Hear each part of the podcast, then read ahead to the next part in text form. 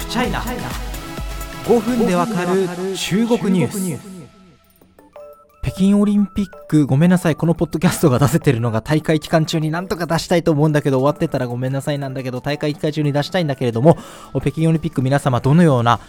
視線視点であるいは注目の選手競技などを見ていらっしゃいますでしょうか。今収録しているのはあまだ北京オリンピックの開会日を明日に控えた2月3日というタイミングなんですが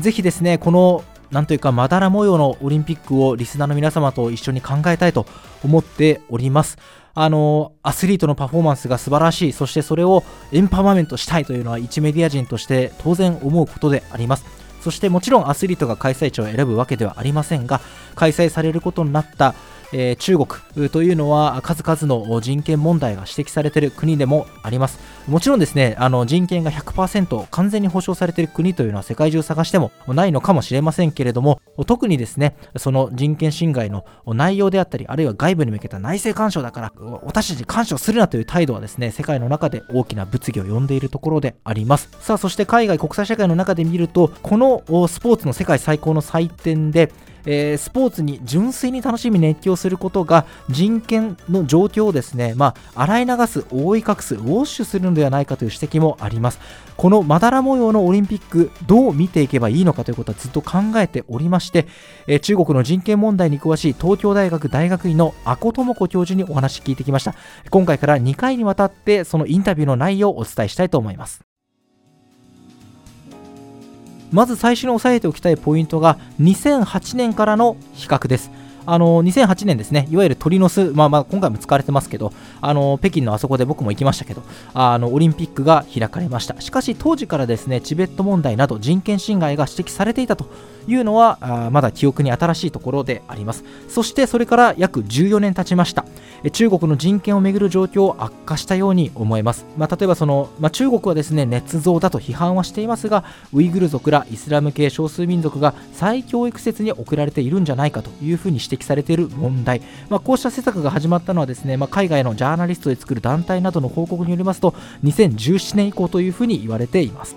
このポッドキャストでもたびたび取り上げてきました香港。えー、2020年、まあ、2019年にですね反政府デモが起こりました。そして2020年北京で作られた国家安全維持法がですね香港基本法の中に挿入されるという形で施行されました、えー、これにより民主化を望む人たちなどが次々に逮捕起訴されました。日本でも有名な周庭さんもですね逮捕されたと。そして、えー、選挙ですね、立法会議員選挙からは愛国的ではないとされた人間が恣意的に排除されるということが起こりました。えー、そして、えー、著名なですね、中国のテニス選手、彭帥さん、中国共産党最高指導部元メンバーに性的関係を強要されたと訴えた後一時行方不明が懸念されました。それだけではありません。人権派弁護士として知られた唐吉伝さん。えー、昨年12月から連絡が取れない状況です、12月10日のイベントに参加しようとしたところ消息を絶ったと見られています、そして拘束されている人権派の方々は唐さんだけにとど、まりませんと。まあ、こうした状況からですね2022年の中国の人権状況というのは大変憂慮すべき状況なんではないかということは言えるんじゃないかなと思います。なぜ今こういう状況になっているのか阿古さんに聞きますと中国には強大な国になったという自信もある一方で社会の矛盾も顕著になってきた。権力基盤を固めるためにコントロールしなければという圧力がより強くなっていますというふうに指摘しました。しかし思うのがあのまあ、僕が今こうやってポッドキャストで喋っているようにオリンピック前に民主派の人々を拘束したりあるいはこういうその中国の人権にまつわる状況が海外に発信されるたびに、まあ、世界中で報道されるわけですよね。日本語メディアに限らないむしろ英語メディアの方が熱心かもしれないと。そうするとオリンピック前に中国にお前のところの人権大丈夫なのかっていう批判を強める結果を招くんじゃないかと思うんですね。しかしこの大会前の拘束も中国共産党にとっては当然の発想だと阿古さんは指摘しているんです。こう話しています。拘束のニュースが世界で報道されるより人権派弁護士らを泳がせてしまう方がリスクだと考えているのでしょう。共産党政権は異なる意見を潰しながら権力基盤を築いてきました。違う意見が存在すると自分たちの基盤を揺るがすのではと心配でたまらない。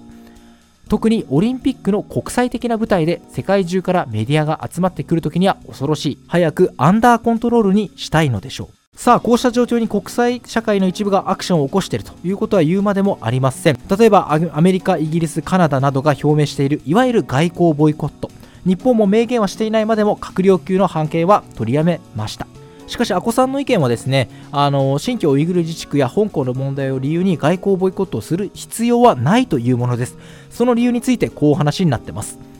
そうした問題は別個に日本政府や企業が指針を示した上で行動計画を立てるべきだと思います。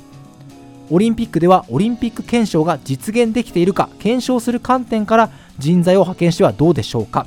どんな民族あるいは性的指向の方でも差別されないなど多様性を認めてもらい競技に参加できるよう選手を守ることも大事です。その上であこさんはオリンピックはチャンスでもあると続けます。どういうことか。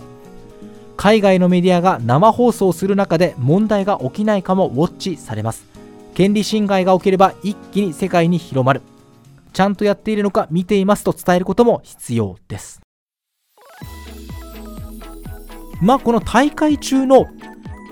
権利侵害が起きていないかのチェックというのは例えばそのオリンピック関係者とか選手がですね、まあ、その政治的な発信をしたから拘束されるとかそういうことはあのおそらくそんなに考えなくてはいいとはもちろん思うんですけれども